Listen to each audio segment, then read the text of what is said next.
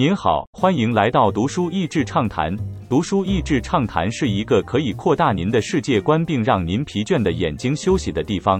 短短三到五分钟的时间，无论是在家中，或在去某个地方的途中，还是在咖啡厅放松身心，都适合。乡村天后陶丽巴顿，在台湾的我们可能比较不熟悉的美国乡村天后陶丽巴顿。不过，惠妮·休斯顿唱红的名曲《I Will Always Love You》可是陶丽几十年前的成名代表作品。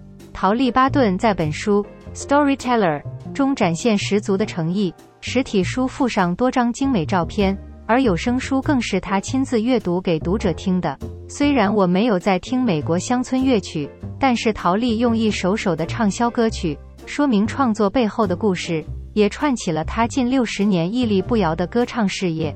天后的经历，生长在十二个孩子的乡下家庭。陶丽从小就是个喜欢唱歌，也很有造出押韵词句的女孩。为了改善家境，陶丽选择了成为歌星。她靠着走唱，一步一步开启了乡村歌曲创作和演唱的事业，拿下数十座奖项，最后成为了美国的乡村天后，也是少数同时能获得奥斯卡奖、格莱美奖。托尼奖和艾美奖提名的人选，从陶丽亲口说自己故事的过程当中，可以感受到她为什么超过七十岁了，影响力和受欢迎的程度比以前还要更高。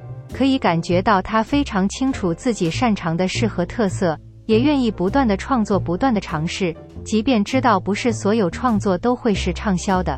尝试新事物，陶丽后来的事业还跨到电影演出。舞台剧创作、音乐制作，甚至还在美国中西部的田纳西州开办了一个大型游乐园 Dollywood。他刻画出非常鲜明的个人特色，其实有像好莱坞或是其他的流行趋势，他也不为所动。我记得几年前在美国田纳西开车，有次不小心迷路，误闯到他的游乐园附近，觉得好像进入了一个平行时空一般。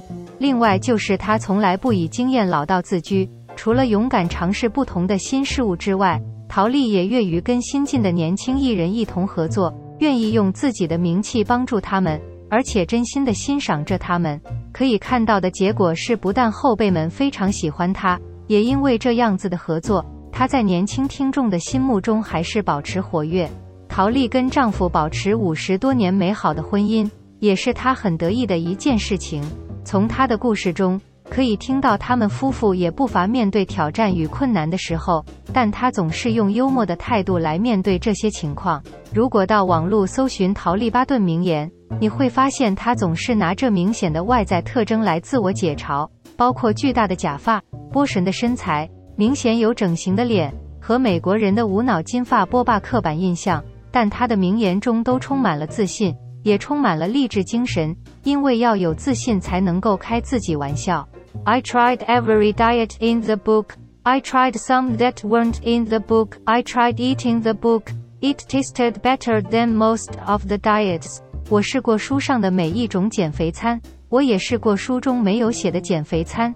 最后，我试着吃掉减肥书籍本身，我觉得比任何节减肥餐还美味。陶丽巴顿，今年陶丽更是捐出百万美元来赞助新冠肺炎疫苗的开发，也以身作则的自己接受疫苗。并且改写他的一首成名曲，鼓励大家别当个胆小鬼，赶快接种疫苗。听完这本有声书，让我想起前几周读了一些关于对抗老化的书。